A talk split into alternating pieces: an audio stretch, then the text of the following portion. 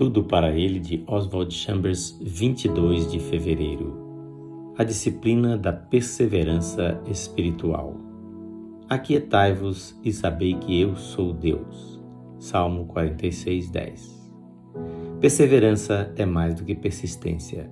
Na verdade, é a persistência combinada com a absoluta segurança e certeza de que o que estamos buscando acontecerá.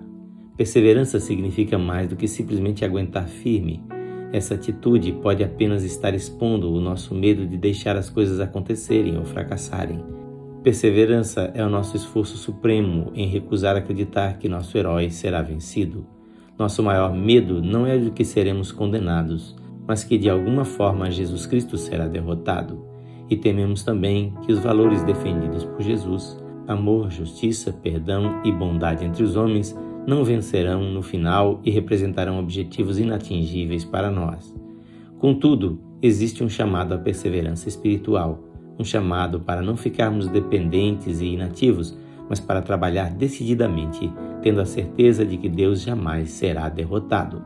Entretanto, se nossas esperanças parecem estar nos desapontando nesse momento, isso significa simplesmente que elas estão sendo purificadas. Toda a esperança ou sonho da mente humana serão satisfeitos se forem nobres e divinos. Mas um dos maiores estresses na vida decorre da tensão de esperar em Deus.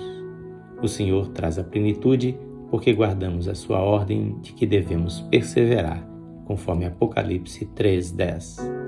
Continue a perseverar espiritualmente.